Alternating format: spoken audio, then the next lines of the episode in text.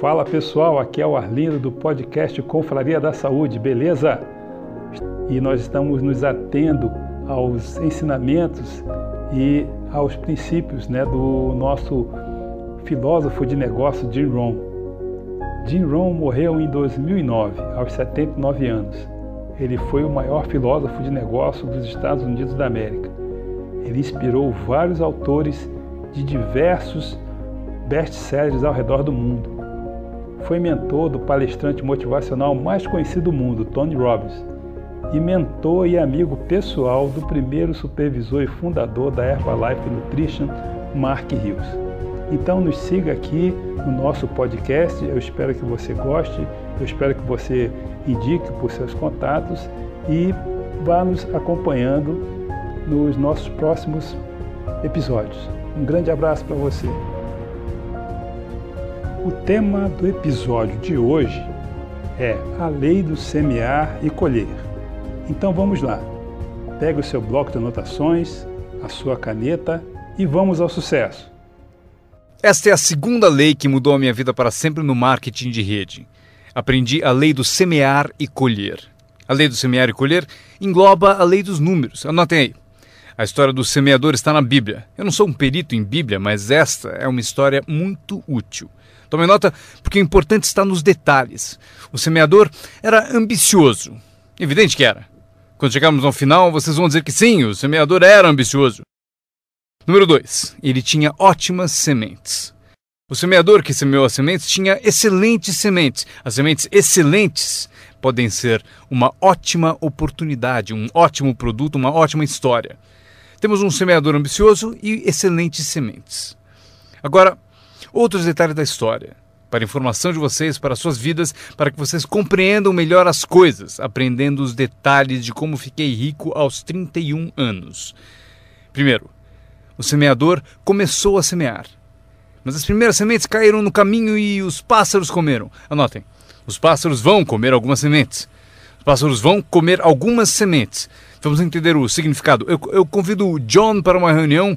Ele promete vir terça-noite. Terça-noite eu vou e John não aparece. John. Hum, por que será que John não apareceu na reunião?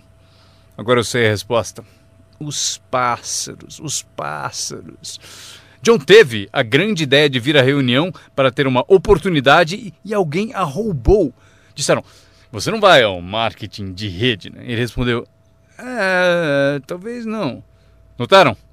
Os pássaros pegam as primeiras. Quando vem os pássaros, você tem duas opções. Uma, caçar os pássaros. Tente. Eu quero falar com quem disse para não vir à reunião. Terei uma conversa com ela. Não, não faça isso. O que acontece? Se você for caçar os pássaros, você sai do campo. Você sai do campo e vai se esquecer do seu futuro. Não faça isso. Se você for atrás deles, você se desvia. Esquece. Acontece muito. O melhor a fazer quando as coisas não derem certo é pensar: hum, que interessante. Hum, eu pensei que ele viria. Ele prometeu, prometeu. Mas foram os pássaros. Então você diz: hum, que interessante. Agora o resto da história. O semeador continuou semeando.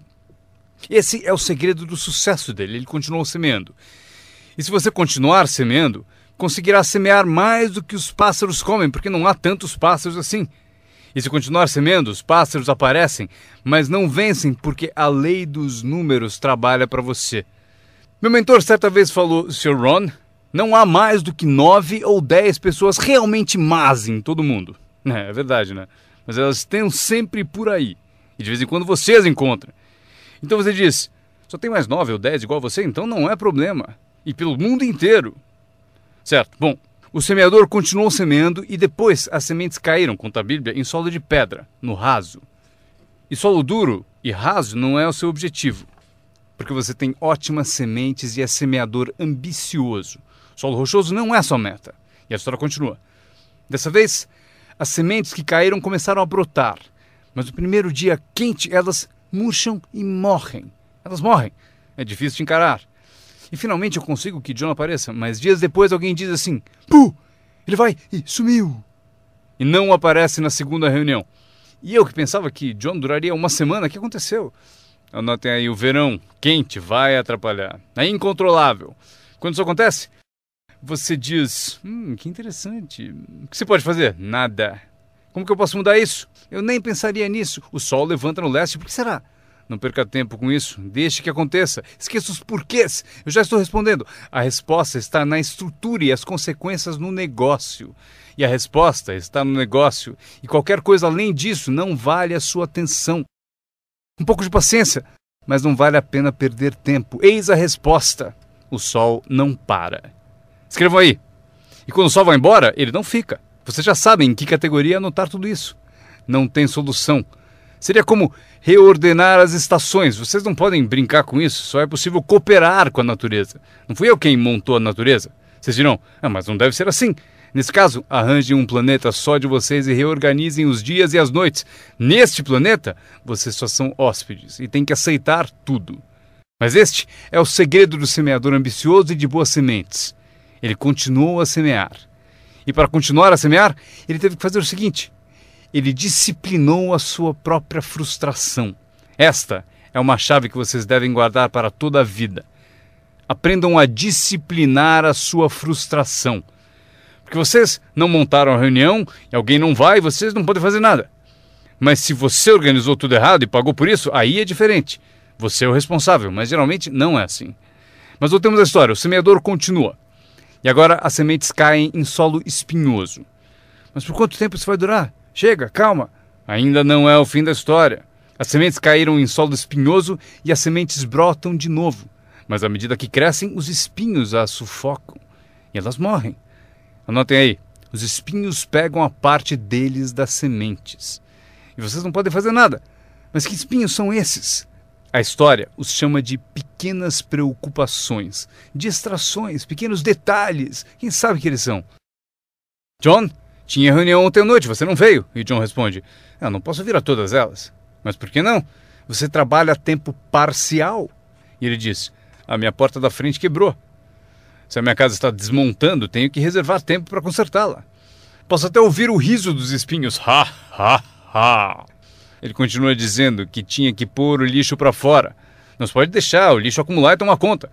As pessoas deixam que detalhes lhe roubem grandes oportunidades. As pessoas deixam que detalhes lhe roubem grandes oportunidades. Você se sente impotente. Que fazer a esse respeito? Nada. Mas por quê? Não percam tempo com isso. Não há o que fazer a respeito. É assim mesmo, como o frio no inverno e o calor no verão, entenderam? Os espinhos têm a parte deles. Agora, boa notícia. Estamos chegando ao fim da história. O semeador agora o quê? Continua semeando as sementes, continua contando sua história, continua distribuindo convites.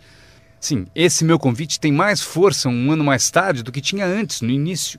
Porque agora eu conto que ganho o dobro de dinheiro em tempo parcial do que eu ganhava no primeiro mês de tempo integral. Sim, a história tem mais força porque a lei dos números está funcionando. E as sementes caem em solo bom. Escrevam em maiúsculas, vai ser sempre assim se vocês continuarem a semear. Se vocês cultivarem uma boa ideia por um bom tempo, ela cairá entre boa gente. E aqui está o fim da história. Parte do solo bom deu 30%.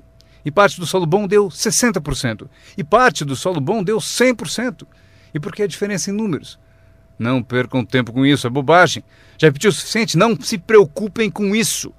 É assim que são as coisas. Eu tentei fazer com que os 30 fizessem 60. Eu descobri que isto está além das minhas forças. Eu dizia, vou fazê-los ter sucesso, ainda que me custe a vida. Eu quase morri. Não se pode fazer isso. Deixem que os 30 façam 30, o melhor que puderem. E continuem a fazer os 30 porque é o que eles querem e sabem fazer. E daí constroem o que desejam na vida e deixem os 60 continuarem em 60 e os 100 continuarem em 100. E como conseguir que alguns sejam 100%? Passando por todas as dificuldades do semear e falando com o maior número possível de pessoas.